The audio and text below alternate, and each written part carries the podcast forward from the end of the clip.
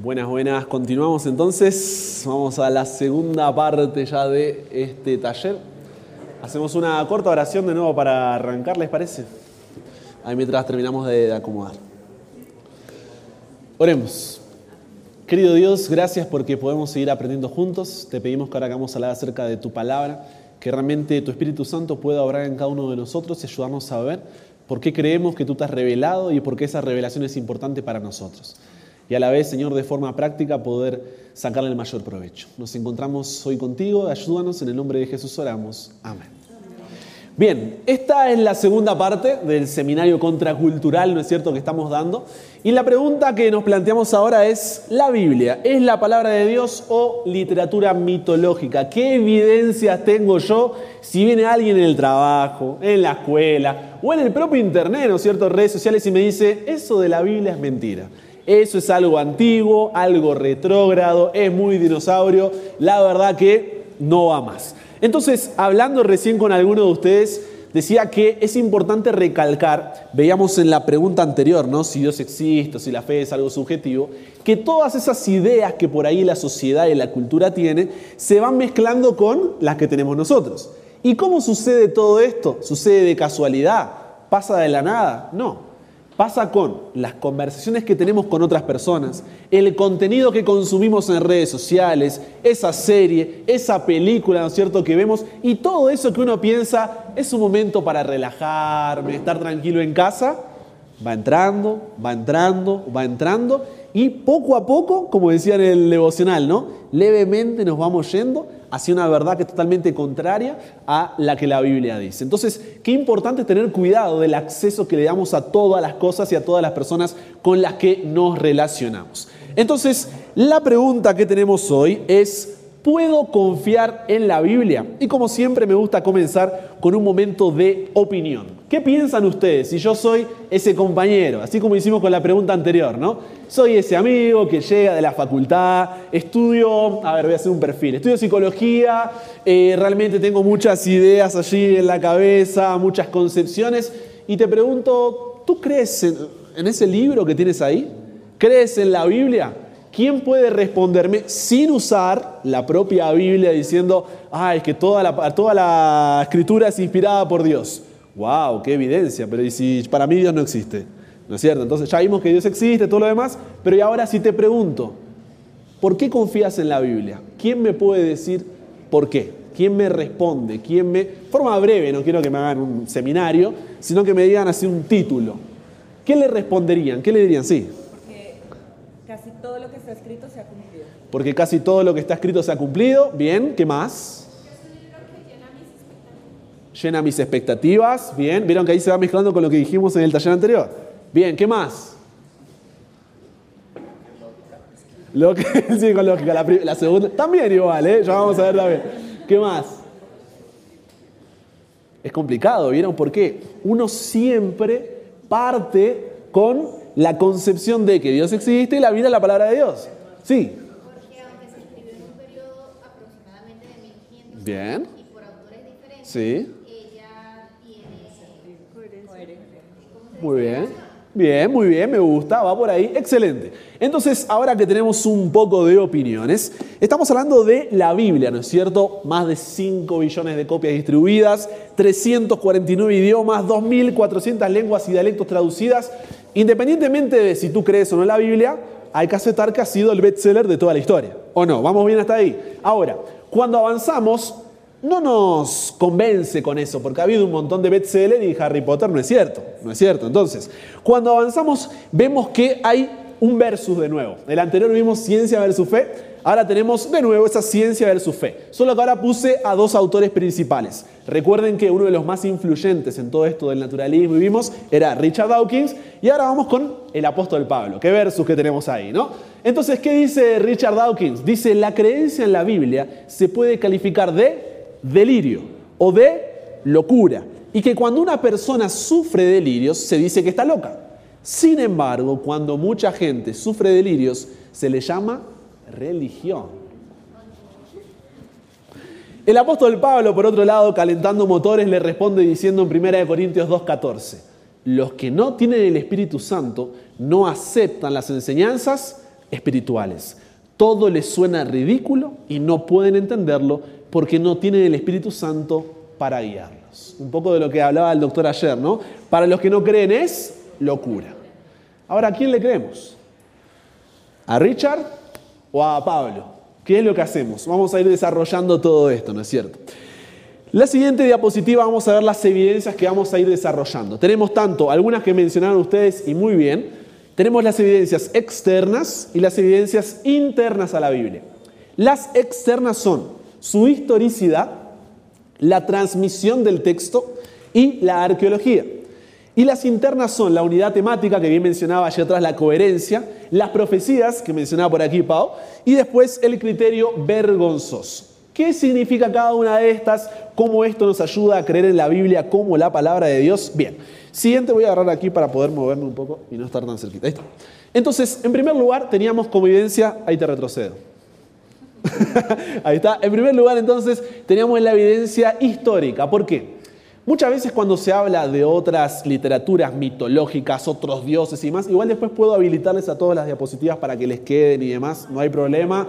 Ahí le digo a Geraldine y él se las manda todo. Entonces, ¿qué es lo que pasa?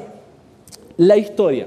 Muchas de estas teorías, muchas de estas literaturas mitológicas y demás, no están cargadas de historia sino que son cosas que se han surgido en la misma historia, pero que no necesariamente son verídicas o son hechos históricos que han sucedido. Entonces, yo creo en este Dios porque veo que cae lluvia, entonces supongo hay un Dios de la lluvia. Yo veo que florece a veces la cosecha, a veces no, entonces el Dios está enojado o el Dios está feliz. O sea, son cosas que yo voy pensando, pero que no hay un hecho histórico. Y se ha demostrado luego de que llueve y por eso hay cosecha y por eso tenemos frutos. Entonces, en la Biblia encontramos historia de teología, es decir, el conocimiento acerca de ese Dios. Ese Dios se revela a sí mismo. Fíjate que en otras literaturas mitológicas esos dioses no se revelan. Solamente o son buenos o malos, están enojados, están felices, tienes que satisfacerlos o no. ¿Se entiende? Ahora, hay historia de teología. Tenemos historia política porque vemos cómo los reinos fueron pasando durante la historia y esos reinos cómo iban armándose, qué fue pasando, que este rey, bueno, hay libros que se llaman Primera y Segunda de Reyes, Primera y Segunda de Crónicas, que lo que hace prácticamente es mostrarnos la historia política de toda esa época. Luego tenemos historia intelectual, cómo pensaban, qué pensamientos había, qué cosmovisiones, egipcios, babilonios, asirios, etíopes, o sea, hay de todo. Luego tenemos cronológica, ¿por qué? Porque es algo que va sucediendo en el tiempo, piensa conmigo. Hubiera sido más fácil que en lugar de todo este textazo aquí, Dios hubiera simplemente enviado un par de reglas, normas, resumido, un PDF y ya está. Era más fácil, ¿o no? Que buscarlas ahí en medio de... Era más fácil mandarme un resumen. Ahora, ¿qué es lo que pasa? ¿Por qué no tenemos ese resumen o solo un libro de conjuntos, reglas, normas o estándares? Porque lo que Dios quiere es revelarse, dijimos. En el anterior taller hablamos que ese Dios era personal, que quería tener una relación con nosotros y vimos por qué. Ahora, ese Dios lo que hace es revelarse en la historia. ¿Por qué? Porque nosotros vivimos en esa historia. La única forma de haber una relación es que en el paso del tiempo yo me relacione contigo. Yo no puedo venir un día y decir, ah, bueno, somos mejores amigos. No, pasa tiempo, me va conociendo y va formándose la amistad, va formándose la relación. Entonces, esa cronología donde vemos, ¿no es cierto?, la Biblia detalla en tal lugar, en el primer año, en el quinto día del tanto mes, del... no es por casualidad, no es porque Moisés tenía que rellenar ahí 5.000 palabras y fue, estaba soleado y... No, es para mostrarnos qué pasó en la historia, que es algo verídico y un hecho real. Continuando tenemos historia social también. ¿Por qué? Nos muestra cómo es, ahí está, cómo es, ¿no es cierto?, la cultura, cómo pensaba la sociedad, cómo realmente funcionaba todo en otras épocas, en otras culturas, en otras naciones y demás. Entonces, la Biblia está cargada de historia y no solamente es un libro que cae de la nada con cosas que tenemos que hacer y cosas que no tenemos que hacer. A continuación, tenemos lo que es la transmisión. Esto voy a dividirlo en dos partes. En primer lugar, tenemos lo que es la forma de transmisión. Y en segundo lugar, la cantidad de copias e intervalos de tiempo de los manuscritos. ¿Qué significa todo esto? Voy a hacerlo más fácil. Hoy en día, ¿uno qué hace? Tenemos, por ejemplo, hoy cuando llegué al evento me dijeron, te mando el cronograma por PDF por WhatsApp. Yo dije, sí, buenísimo. Me llegó la copia y ya está. Tengo lo mismo que tenía, ¿no es cierto, Joana? Ahora, ¿qué pasa? Antes no era tan así. Sino que había que hacer. ¿Había qué? Escribir. Entonces tampoco había hoja A4, nada por el estilo, ¿no? Entonces se escribía. Yo entonces tomaba un papel, tomaba, permíteme por favor, la lapicera y empezaba, ¿no? En el principio creó Dios los cielos y hasta Apocalipsis, imagínate. Ir escribiendo, va, va. Y yo empezaba y esa copia se llama manuscrito, una copia de manuscrito. Eso yo qué pasa? Lo envío a Geraldine. Y Geraldine dice, bueno, yo me lo quiero quedar, pero también quiero compartirlo. Entonces ella empieza, en el principio, y se lo manda a Pau. Y lo, y se van generando qué cosa? Copias de un manuscrito. ¿Vamos bien hasta ahí? Ok. Entonces, en aquel momento, muchas gracias, no voy a caer la lapicera, en aquel momento, ¿no es cierto? Esa forma de transcripción, ¿cómo era? Había personas que se llamaban copistas o escribas, que eran profesionales, vamos a decir, del área, a la hora de copiar, a la hora de escribir. ¿Y qué sucedía? Ellos no eran como que, ah, bueno, lo terciarizo, mando una empresa X, lo hago y me trae la copia de manuscrito, sino que eran creyentes que copiaban ¿por qué? Porque creían en ese mensaje y porque querían compartirlo con otros. Ahora, la profesión de copista, de escriba, estoy haciéndolo simple como para que se pueda entender, esa profesión de copista lo que buscaba era la máxima exactitud a la hora de transmitir ese texto. Porque hoy en día lo que nos da mayor confianza es lo que mejor transmite algo. Lo mismo en aquella época. Y es más, para ellos copiar el texto y transmitirlo era un acto de adoración a Dios. Era un acto de alabanza. Entonces se tomaban a hacer el copiar. No es que estaba viendo ahí una serie mientras iba, ¿no es cierto? Eh, creó Dios. No, era eso. No sé si vieron por ahí en algunas series, películas o libros que están los copistas un poco más adelante en la historia y están con un marco allí escribiendo solos en un monasterio, otros, ¿no? Cuando va avanzando la historia. Pero lo que van haciendo es escribir eso. Y lo que hacen es revisar. Había gente que se encargaba de revisar que eso que copió esté ok, fuera lo mismo. Entonces, ¿cómo se hacía? Se contaba las letras. Sí, un trabajo. No había internet, chicos. Entonces, iban contando la letra. Ah, 1684. ¿Tiene 1600? No, 1683. Oh, de nuevo. Ah, y tenían que quedar en la misma línea, en el mismo reglón, porque era una copia. ¿Se entiende? No era un resumen, mandame. Todo, era una igual. Tomá, te la envío, como si fuera impreso, ¿no es cierto? Entonces, ¿qué pasaba? Si no servía, de nuevo. Y de, y de esa forma, ahora, obviamente en ese proceso puede haber problemas. ¿Por qué? Porque al igual que nos pasa hoy con las letras nuestras, y más si es un médico, hay algunas que se confunden.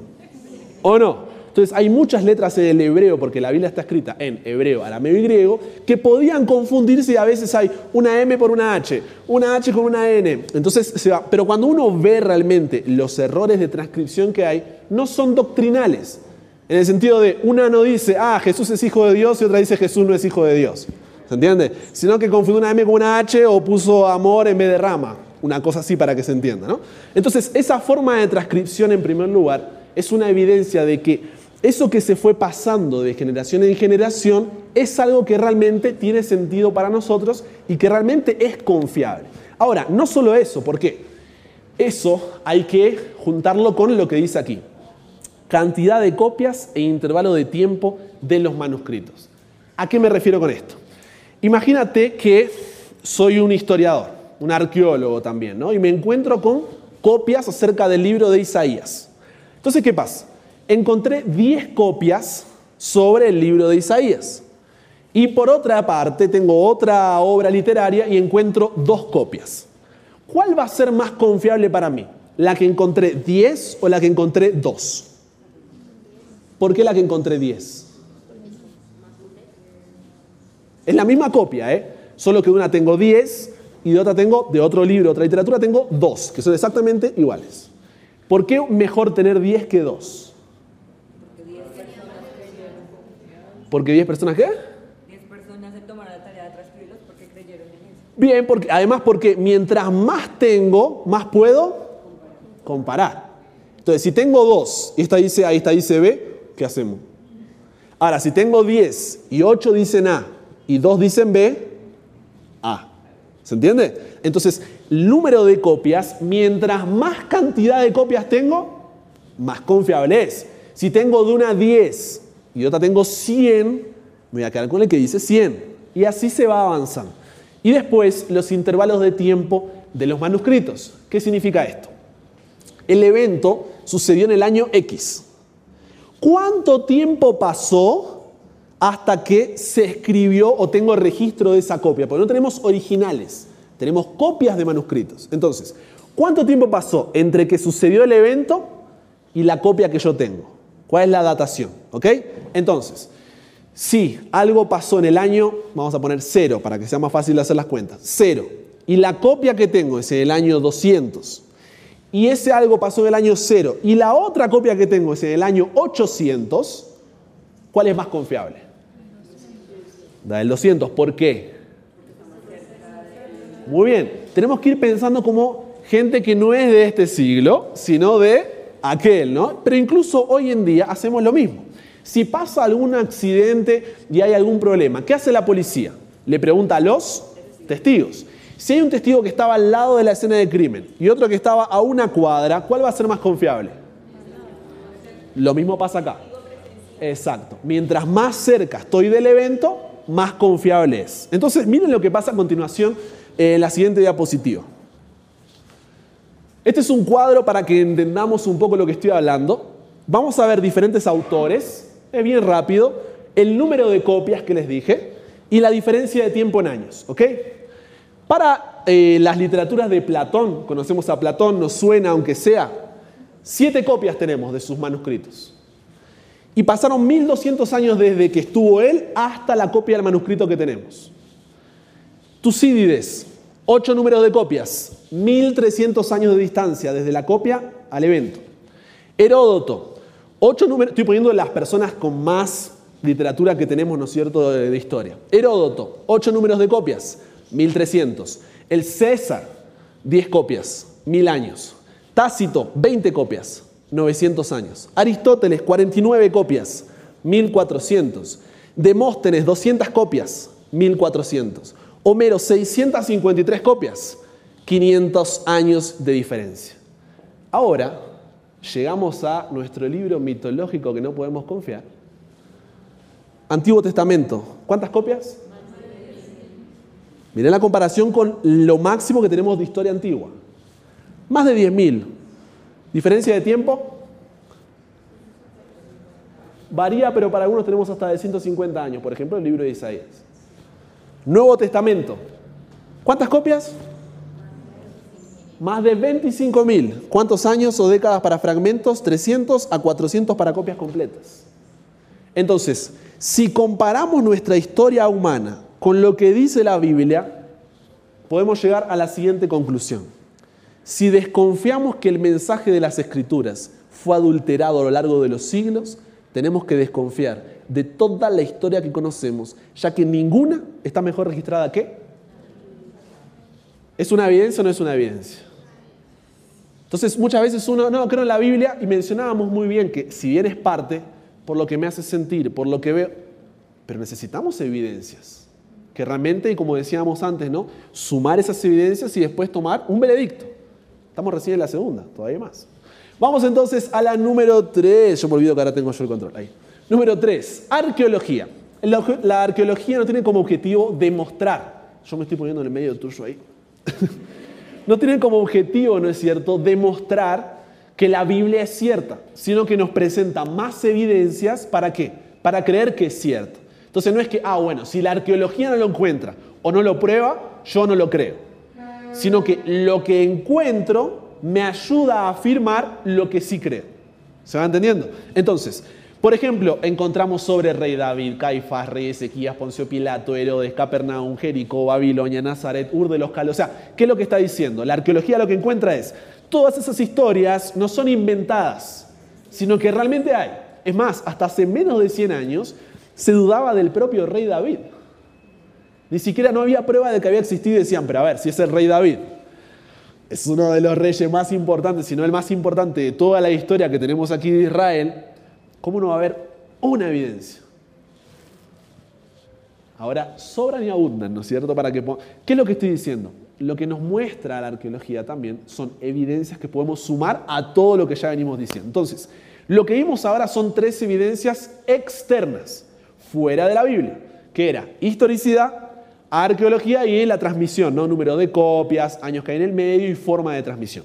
Ahora vamos a las evidencias internas de la Biblia. En primer lugar, como mencionabas muy bien allí atrás, ¿no es cierto? la unidad temática. ¿A qué me refiero con la unidad temática? A ver, fue un periodo de 1500 años aproximadamente.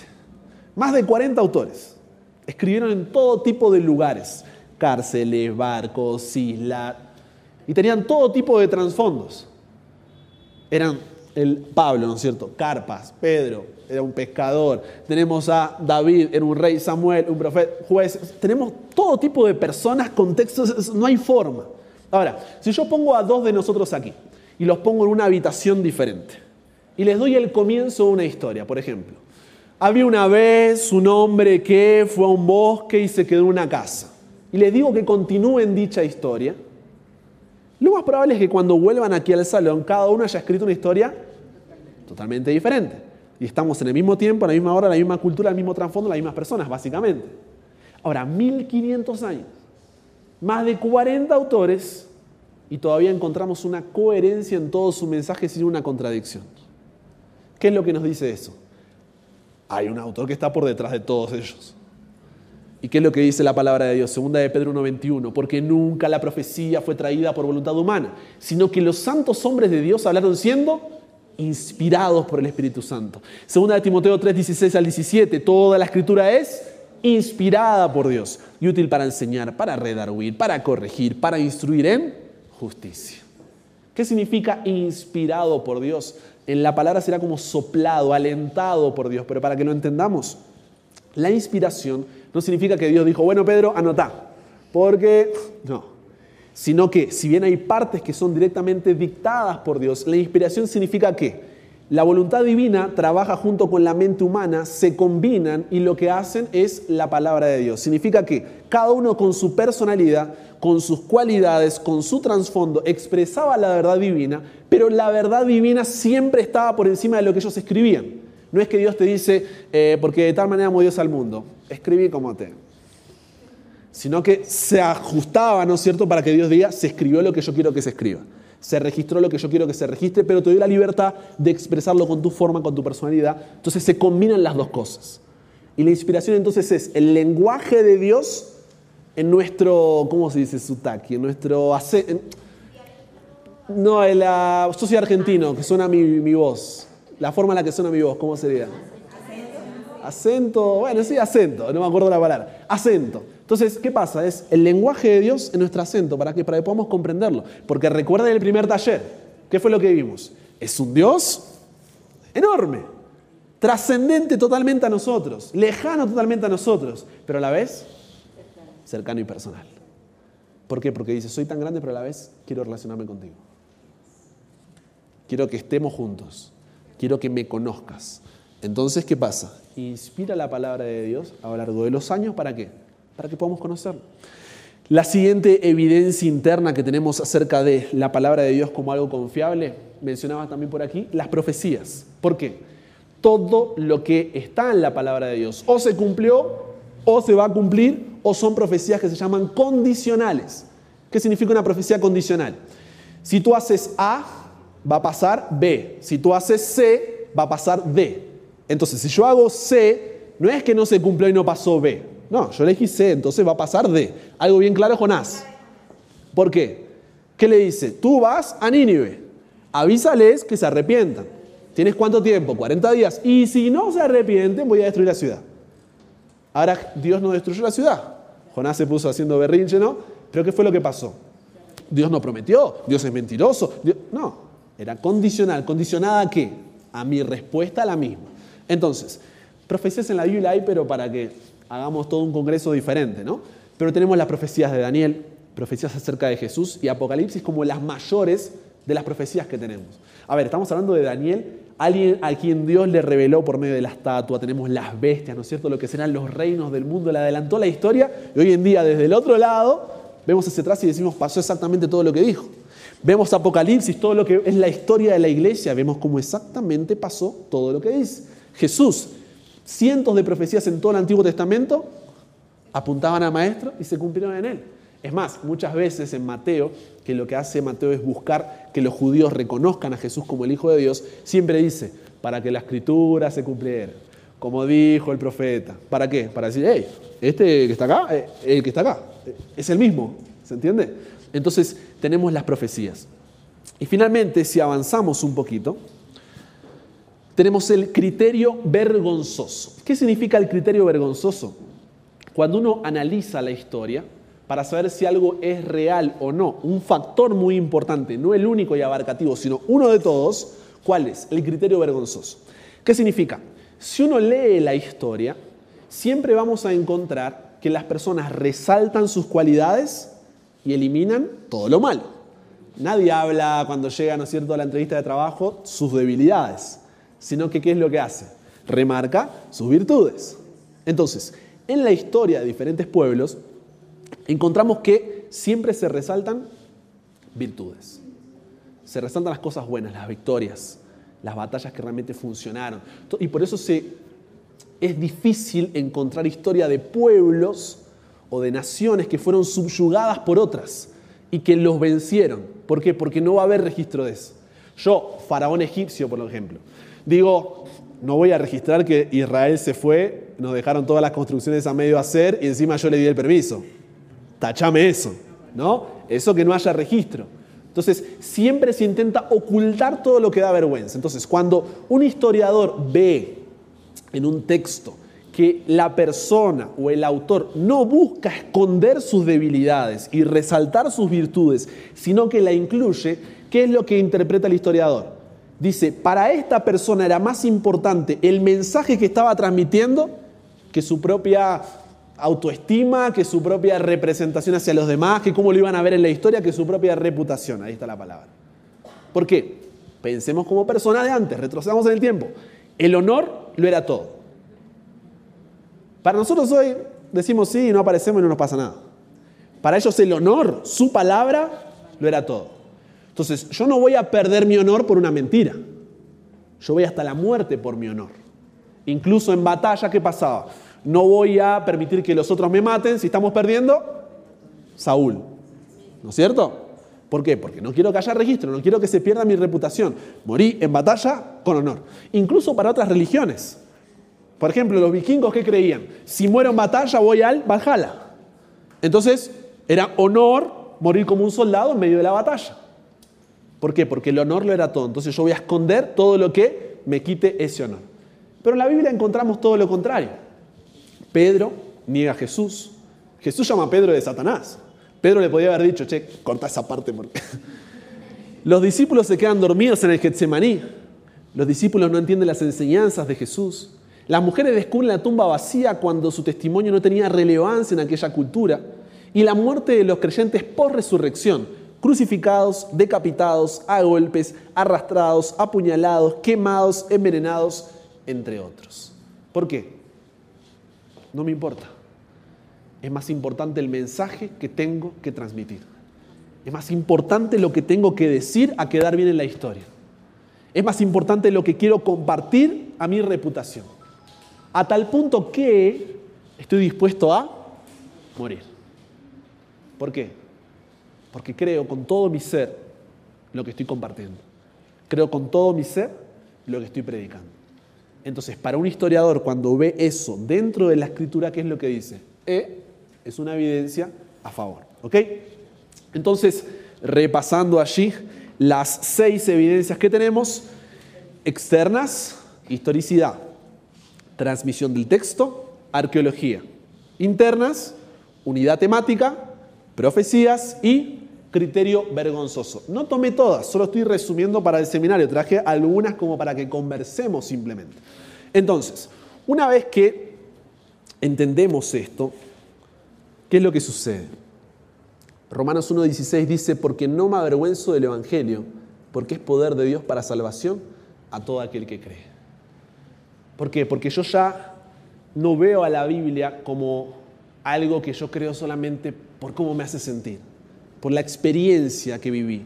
por el propósito que me da, porque mis padres así me lo enseñaron, porque, sino que creo ¿por qué? Porque tengo una evidencia. Y al tener evidencia, esa evidencia, ¿qué es lo que me hace? Me da poder para predicar qué cosa?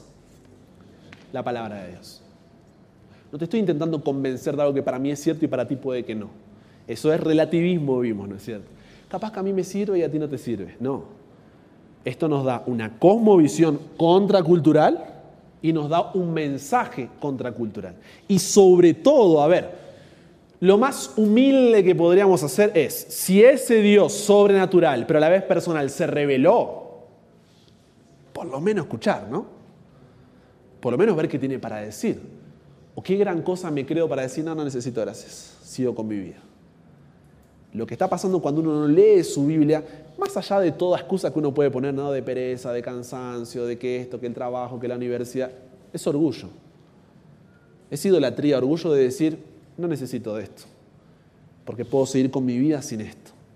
Entonces hoy en día somos una generación donde Dios se tiene que acomodar a nosotros y no nosotros a Dios. Una generación cuya Biblia está cerrada. Hablábamos en el ejemplo del viajero en el tiempo, ¿no? ¿Tienen su Biblia? Pueden subrayar diferentes versiones, en digital, en escrito, y no la leen. Y nosotros moríamos por... ¿Cuál es la diferencia? Para ellos esto era la palabra de Dios. ¿Para nosotros lo es? Ahí está el tema. Yo cuando creo realmente que este es el mensaje del Evangelio, es poder. Y estoy dispuesto a ir hasta la muerte por él. Ahora, ¿ellos están dispuestos a ir hasta la muerte? Y yo pongo la alarma. Es abismal la diferencia. ¿Por qué? Porque no creo que esto sea poder de Dios. Vamos a hablar un poco más acerca de no solamente la Biblia como palabra de Dios, sino el mensaje del Evangelio y cómo nos hemos apartado de él y otras variaciones en el taller número 4, que es el de los otros evangelios. Ahí vamos a profundizar en el mensaje y por qué es de salvación y demás. Pero a lo que voy es, solamente, sin siquiera llegar al Evangelio y todo lo que dice, al ser la palabra de Dios, algo de respeto debería imponerme.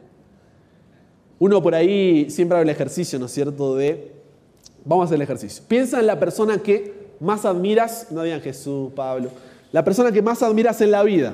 Es una persona fuera de la Biblia, fuera de la iglesia. Una persona puede ser un deportista, un actor, un músico, una banda, lo que sea. Piensa en esa persona, mientras yo tomo un poquito de agua, piensa en esa persona que más admiras. Una persona que dirías, ah, una foto con él o con ella, si pudiera verlo, una firma, cinco minutos de mi tangredo, algo, me encantaría si fuera toda la oportunidad que tuviera. Piensa en esa persona un ratito.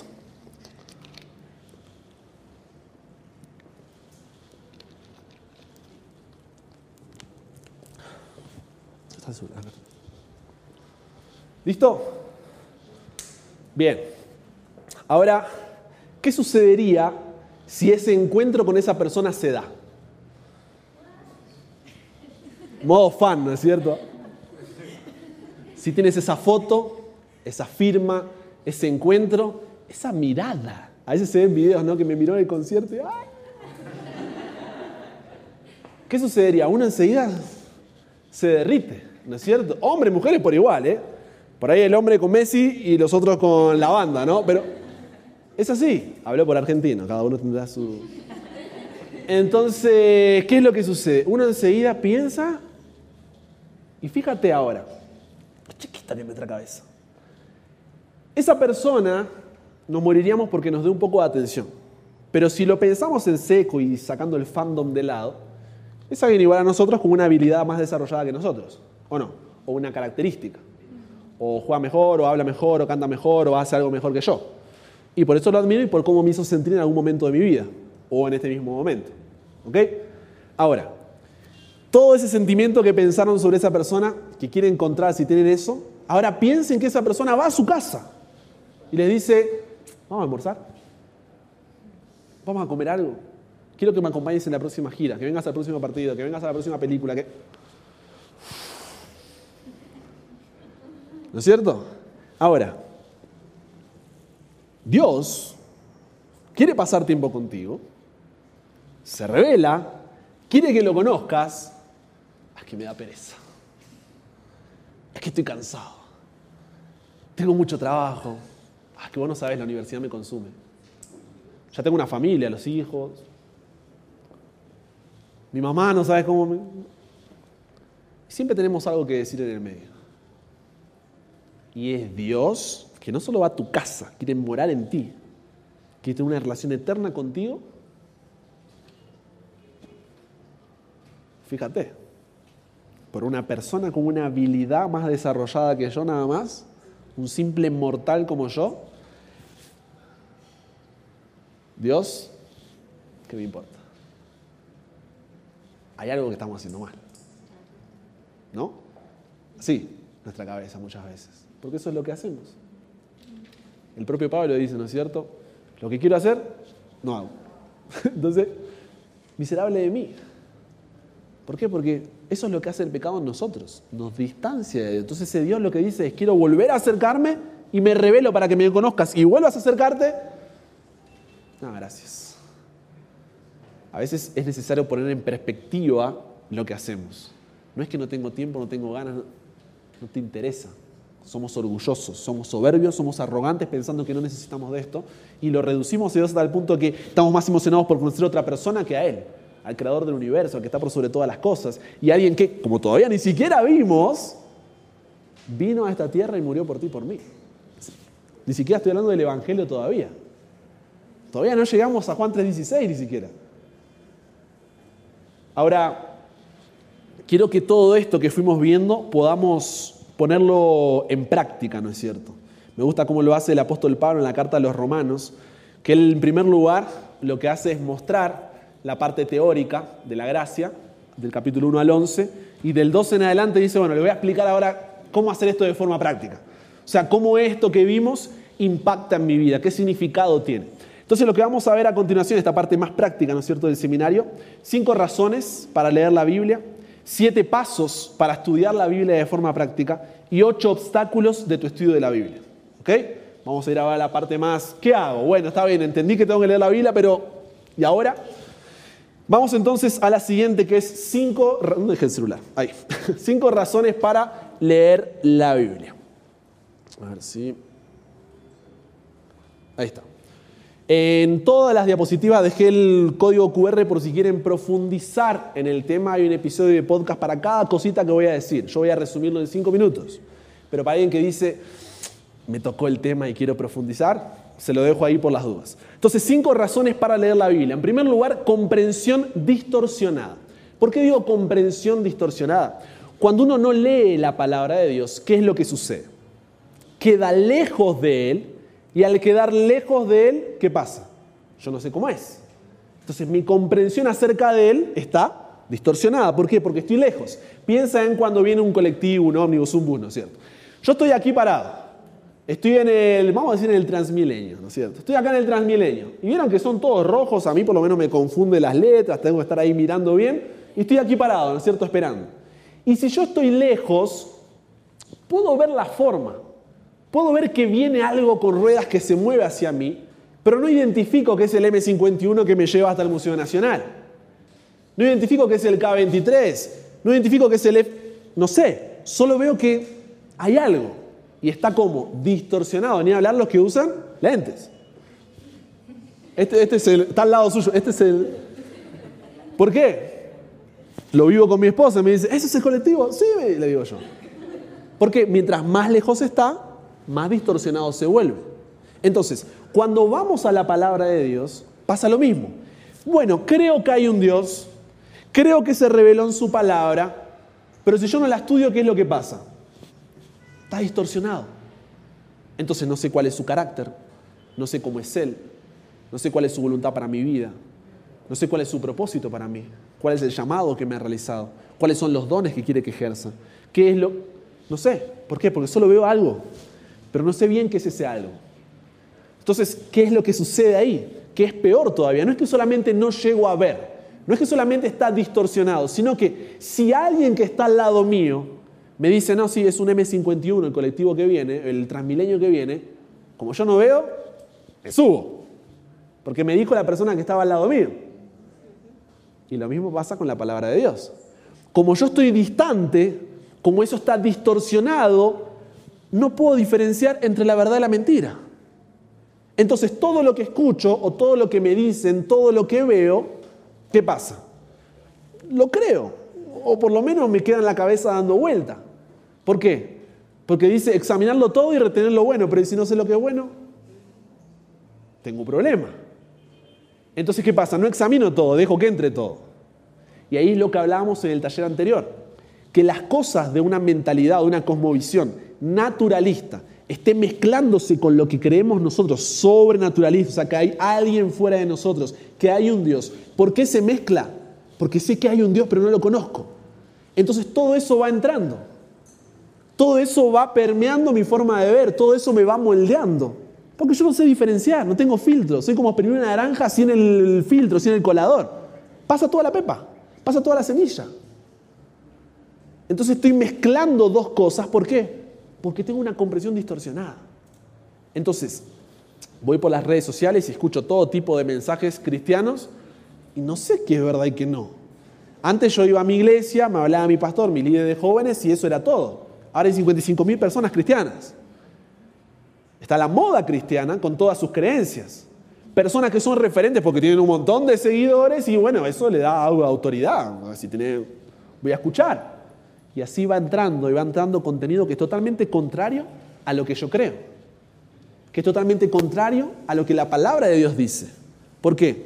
Porque si Él me lo está diciendo, a ver, en sus videos veo que lee la Biblia, siempre sube buenos mensajes, está en la iglesia, está con... es más espiritual que yo. En otras palabras, ve mejor que yo. Entonces yo no veo, voy a confiar en que él está mirando mejor.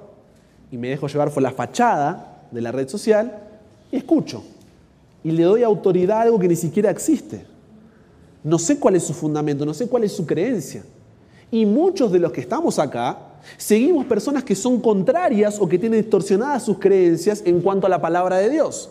Pero como están bajo el paraguas de cristiano, mejor eso a que otra cosa. Pero ¿qué es lo que pasa? Algo que parece que no tiene influencia sobre mí de a poquito, va entrando. Entonces después quiero creer doctrinas que ellos creen, quiero sentir lo que ellos sienten, quiero adorar como ellos adoran, quiero cantar como ellos cantan, quiero las músicas que ellos tienen, quiero el tipo de predicador que ellos aceptan, el mensaje que, ¿por qué? Porque tiene un montón de visualizaciones y mi iglesia es reaburrida. Y todo eso va entrando. Y yo no es que quiero cambiar mi iglesia porque tengo un fundamento teológico y porque creo que... No, quiero cambiar porque es más divertido lo que vi en Instagram. Se ve más buena la transmisión en YouTube de esa otra iglesia. O tiene más gente, o es más grande, o su pastor es más... ¿Se entiende? ¿Por qué? Porque tengo una visión distorsionada. Entonces, obviamente que si no leo la palabra de Dios, me voy a creer todo lo que me dice. Como dice el dicho, ¿no es cierto? En un mundo de ciegos, el manco es el que manda. ¿Por qué? Porque claro, puede tener todo tipo de problemas, pero como son ciegos, los guío a donde yo quiero. Y eso somos nosotros. Ahora, la segunda razón es la frustración, la angustia y el desánimo. ¿Por qué? Como no conozco a Dios, se va formando una comprensión distorsionada. Entonces, ante un problema, ante una dificultad, frustración, angustia y desánimo. ¿Por qué? ¿Cómo pasamos de, decíamos, ¿no? Mateo 26 a Hechos 2? ¿Qué pasaba en ese Mateo 26? Ellos no, comprendían. Había algo distorsionado. Entonces, ¿qué hago? Huyo, niego. ¿Por qué? En ese periodo que Jesús nos resucita, ¿cómo estaban los discípulos? ¿Frustración? ¿Angustia? ¿Por qué? Porque tenían una comprensión distorsionada de lo que Jesús les había dicho. Eso es lo que sucede cuando tengo una comprensión distorsionada. ¿Por qué? Porque no entiendo lo que está pasando. Entonces, por dar un ejemplo, hoy en día pasa muchísimo. Dios no me responde como yo quiero, cuando yo quiero. Estoy frustrado. Mi vida espiritual está desanimada. Estoy en un bajón. No me puedo acercar a Dios. Es difícil. Ya no creo en Dios como antes. Ya no siento su presencia. ¿Por qué? Porque tengo una comprensión distorsionada que me lleva a esa frustración me lleva a esa angustia, me lleva a ese desánimo. Entonces, yo no encuentro trabajo, por ejemplo, me frustro, me angustio y me desanimo con Dios. Mientras que, Hechos 2 en adelante, ¿qué es lo que pasa? Yo doy mi vida por Él y eso no va a cambiar quién soy ni lo que creo. ¿Se entiende? ¿Por qué? Porque mi confianza no está puesta, ¿dónde? No está puesta en la respuesta, sino en Dios. Ahora, para nosotros está puesta en la respuesta, no en Dios. ¿Qué significa esto? Solo si tú me das lo que yo quiero, como quiero y cuando quiero, yo confío. Si no me lo das, busco otro que me lo dé. Entonces por eso nos vamos, porque busco al mejor postor que me pueda entregar lo que estoy buscando. Y ahí se mezcla con lo que veíamos en el taller de Dios, todo lo que me dé felicidad y lo que me quite el dolor. ¿Por qué? Por esto que estamos viendo. Siguiente, inmadurez espiritual. ¿Qué pasa con un niño? Siempre come banana pisada. Y cuando viene algo que hay que morder, ¿qué es lo que pasa? No puede. Porque tiene que ir de a poquito, ir dándole cosita para que pueda morder, para que use sus dientitos y lo demás que uno va haciendo en el proceso hasta que podemos masticar. Ahora, muchos, cuando no leemos nuestra Biblia, cuando estamos en esta situación anímica, caemos en la inmadurez espiritual. ¿Por qué? Porque siempre me quedé en la parte superficial. Nunca profundicé. Nunca fui más allá. Nunca me dediqué a sentarme a estudiar la Biblia. Quise deslizar y que me haga reír, me haga sentir algo como si fuera un TikTok. Y no funciona así. Entonces nos dejan que en la inmadurez espiritual, porque solamente sé lo básico, solamente como banana pisada. El apóstol, no recuerdo si era Pablo o Pedro, dice, ¿no es cierto?, que es la leche, es una leche. Solamente estamos tomando leche. Pero es hora de comer la papa, de empezar a masticar, de empezar a... Entonces, si yo no estudio la palabra de Dios, siempre me mantengo en una inmadurez espiritual. Y es esa inmadurez espiritual, de nuevo, la que me lleva arriba a la frustración, angustia y desánimo, o abajo a la pérdida de identidad o a no cumplir la misión. Porque soy inmaduro espiritualmente. No le puedes pedir a un niño que haga el trabajo de un adulto. Pero yo quiero seguir siendo niño. Tengo 45 años y voy a jugar a la plaza, al tobogán. Eso es lo que hacemos cuando no leemos la palabra de Dios o nos quedamos siempre en lo mismo. Entonces sí, por ahí voy todos los sábados a la iglesia, por ahí participo del JA, voy al club, pero no paso de lo superficial, no, va más allá. Salgo de la iglesia y hasta el otro sábado no escucho, no veo, no, no leo nada. Me siento 10 minutos y ya es suficiente. Y después me quedo maratonando toda la madrugada. Entonces, la siguiente es pérdida de identidad, valor y propósito. ¿Por qué? Decíamos, ¿no? Cuando uno no tiene a Dios en la ecuación, llegábamos, en el anterior taller vimos el nihilismo, que era pérdida de significado, de sentido, de verdad alguna. Entonces, pérdida de identidad, valor y propósito, ¿por qué? Porque como yo soy lo máximo que hay y no tengo a Dios de referente, no existe nada. Entonces no sé quién soy. E intento definir mi identidad con cualquier otra cosa que por lo menos me haga sentir parte de. No sé, mi identidad sexual. Entonces todo va hacia allí. ¿Por qué? Porque bueno, por lo menos ahí encuentro mi identidad y creo que todo gira en torno a eso. O si no, pierdo valor. Hablaba recién, ¿no es cierto?, de la autoestima o del autoamor, pero aquí hablamos de un valor en el sentido de yo sé quién soy, sé mi condición, pero entiendo lo que significo para Dios. Mi valor no está en lo que puedo hacer, mi valor no está en lo que tengo, sino en lo que soy. Y hoy en día nuestra sociedad, ¿qué valora? Lo que tengo y lo que hago no lo que soy.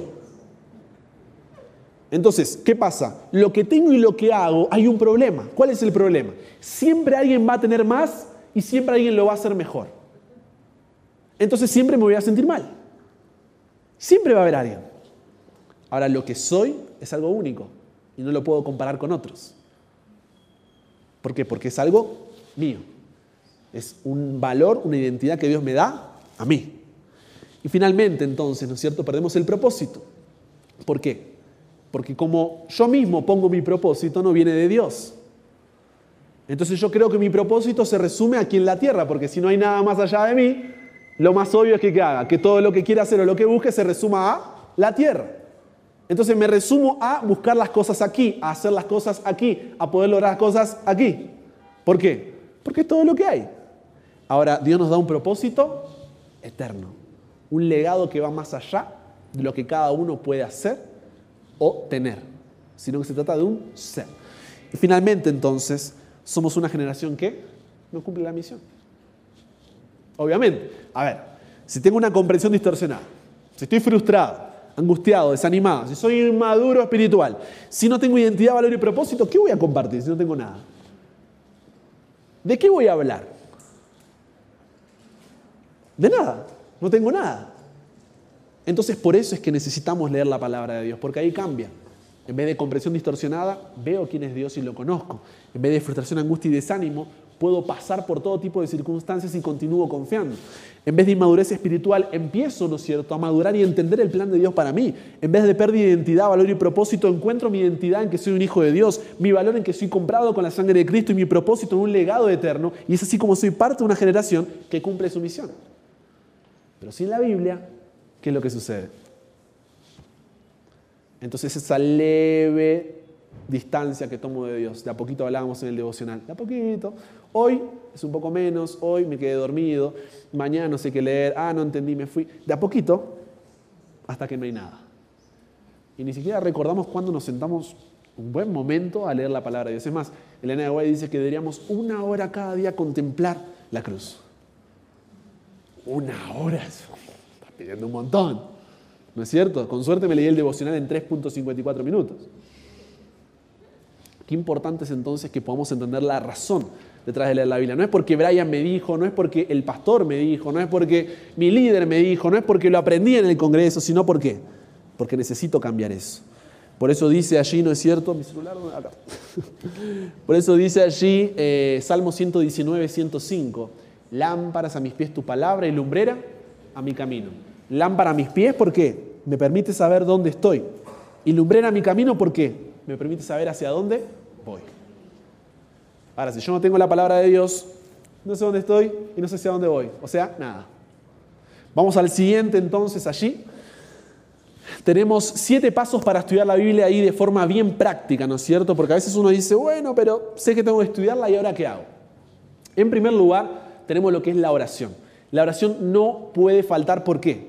Porque yo mismo no puedo comprender lo que dice la palabra de Dios, sino que qué habíamos leído que decía el apóstol Pablo. Él decía que, cuando hablábamos en ese, ese versus contra Richard Dawkins, ¿no es cierto? Decía qué cosa? Que se comprende espiritualmente. Es decir, necesito la ayuda de quién? Del Espíritu Santo. Por mi propia cuenta, no lo comprendo. Entonces, piensa en un niño. Ayer daba el ejemplo, ¿no es cierto?, del doctor de que los niños ya nacen con eso, ¿no? Es como que tienen esa naturaleza pecaminosa. A un niño que agarra y muerde a su compañerito o le pega a su compañerito, él por sí solo no entiende que eso está mal. Él quiere su juguete y va a hacer todo para conseguirlo. Ahora, ¿qué pasa? Viene una ayuda externa, alias padre, madre, amigo, tío, profesor, y que le dice, no se le pega a Juancito, se pide por favor. ¿Por qué? Porque necesita algo externo que le ayude a comprender. Entonces, sin oración, ¿cómo voy a entender la palabra de Dios? Sin oración, no es que uno abre un ritual y antes de hacer un culto hace la oración, danos sabiduría para entender. No, no, no. No es un ritual. Estoy reconociendo que por mi propia cuenta no puedo, no sé, no conozco, no, nada. Ahora, esa oración no se resume solamente a abrir y cerrar ese momento, sino que durante todo el estudio yo puedo ir hablando con Dios. En el sentido de, mientras yo voy leyendo algo, me encantó y a la mañana tuvimos el momento aquí de oración, por ejemplo, e iban leyendo un texto bíblico e iban orando en respuesta a lo que se iba leyendo. Si no vinieron, se los recomiendo mañana a las 6. ¿Qué es lo que pasa ahí? Hay una conversación. No es que el niño que se sienta a escuchar al papá que lo quiere regañar, sino que hay una conversación. Veo que Dios esto, yo respondo así. No entiendo esto, le pido ayúdame. Pasa esto, yo le respondo con aquello. Veo esta situación, lo relaciono con mi vida y le cuento. O sea, hay una conversación, hay un diálogo. No se resume a un bienvenidos y un hasta luego, sino una conversación. Lo siguiente es leer el texto, porque a veces ¿qué pasa? Yo escuché que me dijeron acerca de y entonces llegué a la conclusión de... lee el texto, pero no solamente el texto que estás leyendo, sino lo que hay antes y lo que hay después. Porque yo voy por la Biblia, ayer leía, no me acuerdo exactamente el pasaje, ¿no es cierto? El doctor leía la ley de los mandamientos que fue clavada en la... Y uno lee y dice, ah, entonces los mandamientos ya... Pero si lees el contexto, ¿qué es lo que está diciendo? La condenación que teníamos por esa ley, ahora somos libres de esa condenación gracias al sacrificio de... Ah, entonces no es que la ley nos sirve, sino que Jesús nos salva de la condenación de ese pecado que la ley nos muestra. Porque la ley no me salva, sino que me muestra el pecado para que yo vaya a Jesús. Es un espejo que me muestra que estoy sucio para que yo vaya y me lave. Ah, leí el contexto y cambió. Entonces, muchas veces por leer cosas fuera de su contexto, caemos en el error de sacar conclusiones equivocadas. ¿Por qué? Porque no nos tomamos el tiempo, solamente leímos ese versículo y lo sacamos de su contexto. Lo siguiente, perdón, vuelvo a ese puntito nada más. Puede ser lo que está antes o después e incluso, sí, disculpame. Perdón, pastor. Eh, cuando tú dices lee el texto, Sí. me pasa que me ha preguntado y me he preguntado Sí.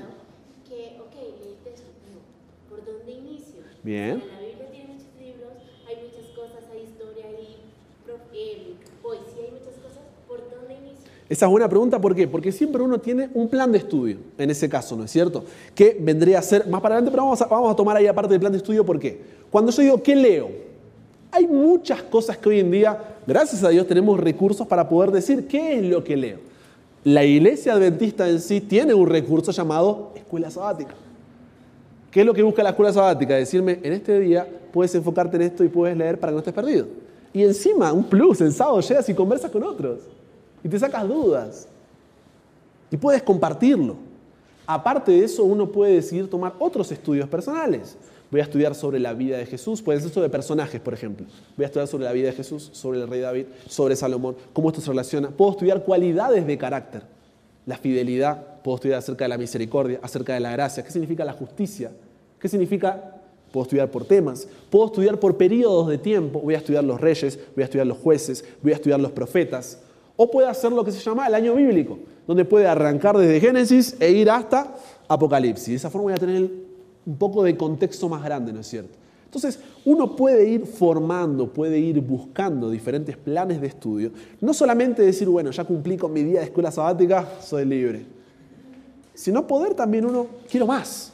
Porque cuando uno más conoce a Dios y realmente puede empezar a tener una relación con Él, nunca es suficiente. ¿Qué le dice Jesús a la samaritana? Es un agua de vida que fluye para siempre, o sea, nunca se acaba, no te vas a tener sed nunca más. Porque en lugar de decir, ¿cuándo termina este momento de culto? Mi pregunta es, ya me tengo que ir, pero estaba la mejor parte. Pero eso no nos pasa. Como, "Oh, cinco minutos más. El seminario está haciéndose largo. ¿Se entiende por qué? Porque no hay eso. Entonces es importante siempre tener un plan de estudio detrás, si no es, porque hay otros que lo que hacen es, bueno, haga la lectura de hoy, oh, el séptimo, y empiezan a leer. O la dejan abierta en la cama pensando que ya como que va a venir por osmosis, ¿no es cierto? Está llegando y no funciona así. Entonces, qué importante es tener ese plan de estudio. Y si no tienes un plan de estudio de la Biblia todavía, acércate a tu líder, acércate a tu pastor y dile, necesito que me ayudes a establecer, además de mi escuela sabática, un plan de estudio personal. ¿Para qué? Para que de esa forma pueda avanzar, pueda conocer. Incluso, uno muy simple con el que puedes comenzar es el libro de Juan. El libro de Juan son 21 capítulos, tomas 21 días, vas formando ese hábito. ¿Y qué es lo que busca Juan? Juan escribe para personas que no vieron a Jesús, pero que deben creer en Él. Entonces lo que busca es mostrarte que Jesús es el Hijo de Dios. Es como lo más cercano a Jesús, incluso por quién era Juan y cómo miraba a Jesús. Entonces te lees en 21 días, un capítulo por... Mira lo que te estoy diciendo. Un cap sí, por favor. Y, y es que, pastor, a la vez que usted lee ese capítulo, ese capítulo lo remite a Exactamente. Ahí entras en un círculo vicioso. ¿Es así? Totalmente. Es que cuando ves eso y pasás, eh, bueno, ya vamos a llegar al contexto, pero cuando vas viendo otras cosas, vas uniendo y al principio va a ser difícil. ¿Por qué? Piensa en una persona que no conoces. Es aburrido estar sentado al lado de alguien que no tienes nada para conversar. Incluso a veces en la familia, las famosas cenas o juntadas familiares, siempre hay un tío, un sobrino que no viste en la vida, ni sabía que tenía tu apellido y tiene que compartir. Hola. El clima está nublado. ¿No? O te cuentan, no, cuando. Entonces, ¿qué pasa? Mientras más voy conociendo a la persona, más cosas tengo en común, más cosas puedo hablar, más todo se relaciona, más profunda es la relación. Pero el problema es que hoy en día, en una generación que queremos todo ya, no estamos dispuestos a esperar. Entonces, hoy en día, incluso en las relaciones que pasa, son de papel. No me diste lo que quiero, chao, voy a buscar otro que me lo dé. Tanto que ni siquiera quiero poner etiquetas a una relación porque capaz que hay mucho compromiso. Estamos en algo, estamos saliendo, nos estamos viendo. ¿Por qué? Porque si hay un compromiso requiere profundidad, requiere que me quede más tiempo, que conozca más, que experimente más, que dé más, que entregue más, que sacrifique más. Entonces cuando continuamos, usa la mejor lectura posible. Puedes, si no entendiste, puedes buscar en un diccionario una palabra, puedes usar otras versiones para ver qué quiso decir. Puedes, o sea, abre y no es que ayer decía uno de los textos, ¿no? Arras. ¿Qué es arras? Ay, no. No, voy a buscar. Era garantía, o sea, significa que gracias a que Jesús murió tengo la garantía de que cuando voy voy a recibir... Era una palabra, pero porque cerraste tu Biblia no pudiste ver qué significaba y te perdiste todo el mensaje que ésta traía. Entonces, si bien hay varias versiones que por ahí lo ponen más fácil el lenguaje y demás, tenemos que entender que hay tres tipos de traducciones. ¿Qué hora es? ¿Hasta qué hora tengo? ¿Hasta las 12? ¿Me quedan 10? Entonces, vamos a saltar de las traducciones si no nos llegamos. la parte, rapidito, tenemos traducciones que son más literales, en el sentido de que eh, es más cercano la traducción al texto, no quiso explicártelo, sino que así decía en hebreo o en griego, así te lo traduzco. Después tenemos un poco más dinámico, donde te lo suavizo un poco para que entiendas un poco mejor. Y después tenemos la que son paráfrasis. Yo leí esto y entiendo esto y te lo hago un resumen de lo que leí. Entonces, en las más tradicionales podemos mencionar la Reina Valera y sus variantes. En las que son más dinámicas, eh, nueva versión internacional, Dios habla hoy. Y en las paráfrasis, nueva traducción viviente, traducción al lenguaje actual por poner un ejemplo. ¿no? Entonces, tener cuidado de, si yo voy a estudiar algo profundo como una profecía o una doctrina, no dejarme guiar por la traducción al lenguaje actual. ¿Entiendes? Sino que voy acá. Y a veces va a demorar más, pero buscar el diccionario, pregunta, pedí ayuda y vas a profundizarlo de una manera. Ahora, si es un devocional, estás leyendo un salmo, algo más tranquilo, puede ser que quieras compartirlo con la traducción al lenguaje actual. Pero muchas veces, como es una paráfrasis, tiene cosas que esos autores creen y ya lo ponen al texto sin darte la posibilidad de que tú lo interpretes. Y eso pasa, por ejemplo, hay mucho problema con la profecía de Daniel en la traducción del lenguaje actual. Ya explican cosas, las dan por sentado que el texto no lo dice, sino que el traductor lo cree y por eso lo pone ahí. En vez de decir, no sé, 2300 tardes y mañanas, te lo resume y te dice, no, mil y pico de días y que, ¡ey, cuidado! De eso depende hasta nuestro juicio investigador, 1844, Jesús intercesor. Fíjate por un versículo lo que pasa. Entonces, siguiente, investiga el contexto, no solamente de lo que estás leyendo, sino alrededor y de lo que está pasando. Entonces, mencionaba muy bien allí, te va conectando, porque cuando ves el contexto, ah, esta ciudad pasó esto, esta profecía dijo aquello, aquel, y vas relacionando todo. Exactamente, tienes incluso la concordancia donde, ¿qué dice? Ah, palabra Jericó. ¿Qué otras cosas pasó en Jericó? Ah, esto se creía, o pasó este milagro. Por ejemplo, cuando vemos el contexto del mm, endemoniado, Gadareno, ¿qué es lo que pasa? Uno lee, bueno, se lo endemoniado y se fue. Pero si tú continúas avanzando, ¿qué hay después? La alimentación de los 5.000. ¿Y dónde fue? En el mismo lugar donde fue la sanación del endemoniado. ¿Y quién trajo esos 5.000? El endemoniado. ¡Wow! Por eso Jesús le dijo que no se suba a la barca porque le trajo 5.000 cuando vino la segunda vez. Ese sí era GIC. ¿No es cierto? Entonces fíjate cómo el contexto solamente me llevó a toda otra reflexión. Después tenemos aplica el texto, porque tampoco sirve que conozcamos todo de pa a pa, me sé las 2.300 tarde de mañana, adelante para atrás, atrás para adelante, pero sigo con mi vida igual.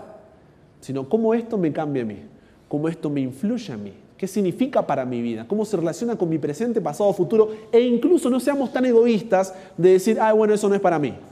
No, cómo eso me ayuda a mí también a ayudar a otro que tal vez está pasando por eso. Estamos hablando acerca de cómo consolar a otros. Y mi vida está re bien. Entonces este texto no es para mí. No, pero tú tienes que aprender para qué? Para ayudar a consolar a alguien que está pasando por angustia, por tristeza. Entonces no pienses solo en ti al leer la Biblia, piensa también en los que te rodean. Y finalmente, comparte lo aprendido, porque si tú no compartes lo aprendido, todo lo que está arriba, el compartir lo aprendido lo duplica, lo triplica, lo cuadriplica. ¿Por qué? Incluso en la ciencia de la educación, lo que se dice es cuando uno comparte lo que aprende, es la máxima forma en la cual tú puedes aprender y fijar lo aprendido. Y a veces tú no entiendes lo que leíste hasta que no lo compartes. Porque te ves obligado a relacionarlo, a resumirlo, a explicarlo simple. Y la mayoría no compartimos lo aprendido. Muchas veces cuando pasó en la universidad, el profesor dio una tremenda clase, viene tu compañero, te lo explica, ah, eso quiso decir. Porque él lo tiene más masticado. Y tú después puedes ir a otro, y cuando vas a rendir el examen, es mejor el que siempre ayudó a otro. ¿Por qué? Porque ya lo repitió tantas veces, lo explicó de diferentes formas, le surgieron tantas preguntas que él tal vez ni se había hecho, que eso lo ayudó a poder comprender el tema. Si no compartes lo aprendido, está incompleto el estudio de la Biblia. No termina en ti, te atraviesa.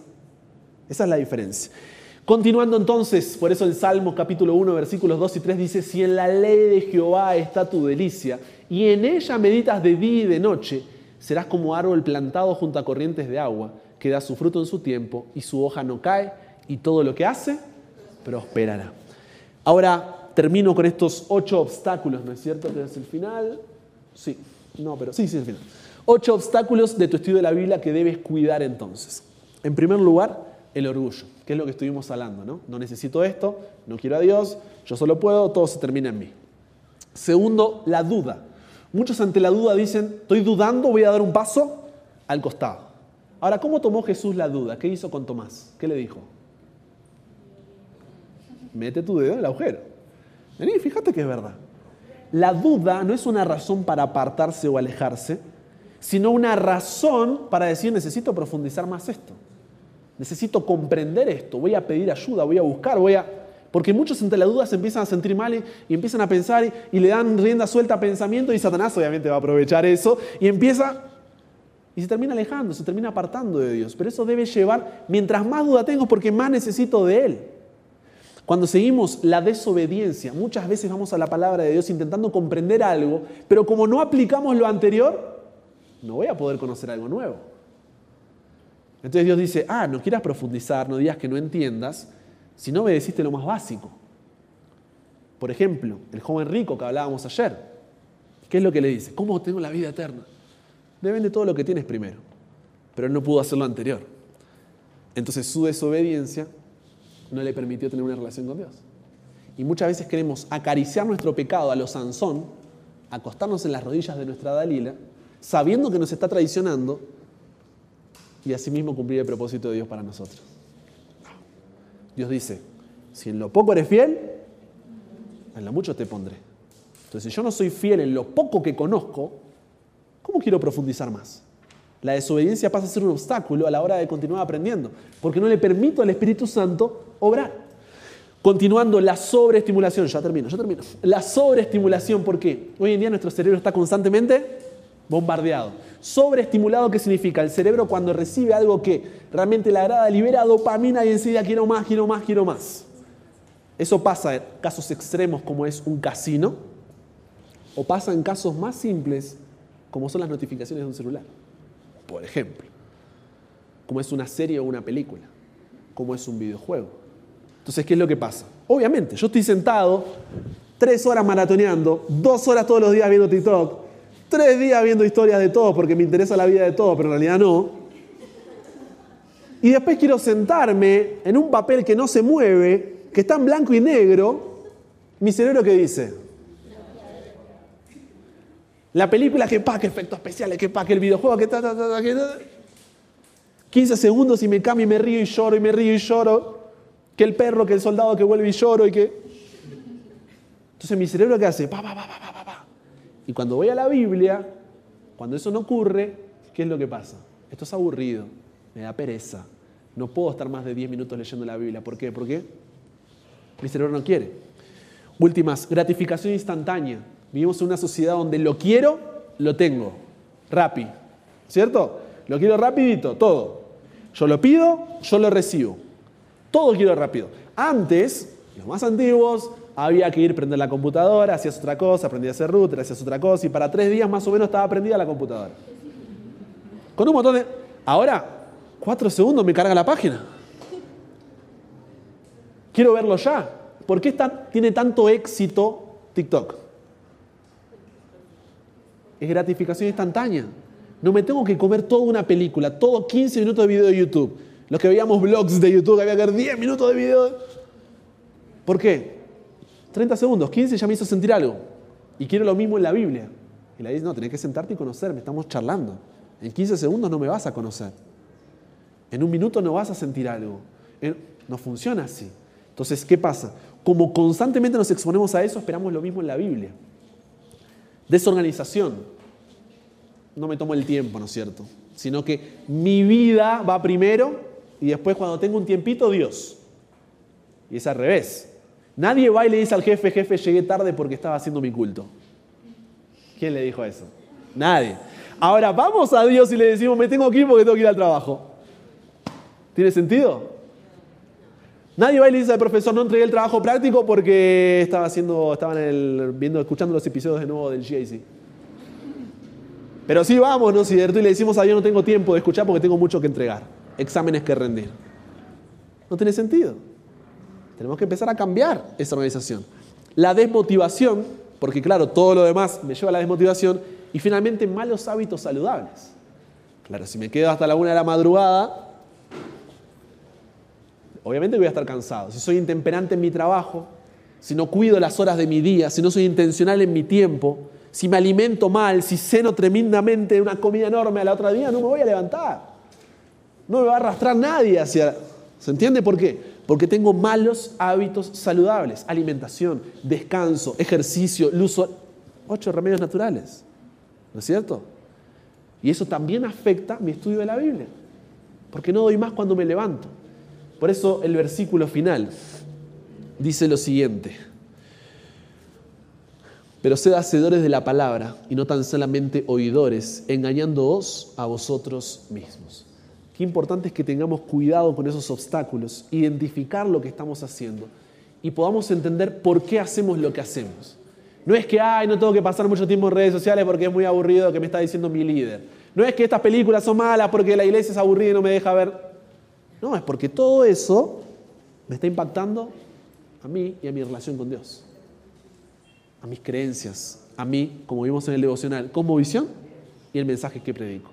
Entonces, ¿cómo voy a ser contracultural si me dejo llevar por la corriente? Entonces, que cada uno, ¿no es cierto?, pueda decir, necesito volver a la palabra de Dios, necesito realmente conocerlo más a Él y necesito ver, cada uno conoce cómo son sus hábitos de lectura de la palabra de Dios, ¿no? Y decir, hay cosas que tengo que cambiar. Comenzando por mí, ¿eh? hay cosas que tengo que cambiar, cosas que tengo que rever, cosas que tengo que analizar y realmente empezar a moverme, porque si no, me seguiré siendo arrastrado. Entonces, vimos ya, Dios existe, vimos ya a la Biblia como palabra de Dios, fue, tuvimos hoy evidencia, tuvimos de todo, y la siguiente entonces es, Dios existe, se revela a través de la palabra de Dios, pero su máxima revelación es a través de quién? De Jesús. ¿Que quién es Jesús? Dios. Entonces, Dios vino a esta tierra, se hizo humano, murió por mí y resucitó. ¿Eso es cierto o eso es mentira? Porque si eso no es cierto y no tengo razones para decir yo creo en eso, ¿qué dijo el apóstol Pablo? Vana es nuestra fe. De nada sirve. Entonces, en el próximo taller, por la tarde, veremos si Jesús era un mentiroso un lunático o Dios, y si tenemos razones e evidencias para creer que resucitó o solamente fue un truco de magia. Oramos para poder cerrar entonces. Querido Dios, te doy las gracias por la oportunidad de poder tener este seminario, porque la verdad que a las apuradas, pudimos llegar a ver el tema, a poder desarrollar el contenido. Señor, necesitamos de tu palabra, necesitamos de ti, estamos lejos tuyo y tenemos una comprensión distorsionada de quién eres. Estamos frustrados muchas veces, desanimados, angustiados. Somos inmaduros espirituales, Señor. No compartimos el mensaje del Evangelio. Y la verdad que tenemos mucho que cambiar. Necesitamos de ti más que nunca, Dios. Porque este mundo necesita de ti. Y tú nos has dado el privilegio, el honor de ser instrumentos en tus manos. De ser una generación de jóvenes para Cristo que realmente pueda ser una generación conocida porque estudia la palabra de Dios porque te conoce y porque comparte esa palabra porque entiende que hay una cosmovisión y un mensaje que es contracultural. Nos entregamos hoy a ti, Dios, que cada uno pueda ser humilde en reconocer cuáles son sus dificultades, sus problemas, sus obstáculos y de esa forma podamos pasar un tiempo contigo, que nos permita humillarnos delante de ti y reconocerte como el Rey de Reyes y Señor de Señor que eres. Padre, que podamos seguir aprendiendo durante todo este congreso, que tú nos sigas acompañando, que tú nos sigas bendiciendo y que podamos juntos cada día estar más cerca tuyo. Nos entregamos hoy a ti, en el nombre de Jesús oramos. Amén. Esta presentación fue brindada por Audioverse, una página web dedicada a esparcir la palabra de Dios a través de sermones gratuitos y mucho más. Si quisiera saber más de Audioverse o si le gustaría escuchar más sermones, por favor visite www.audioverse.org.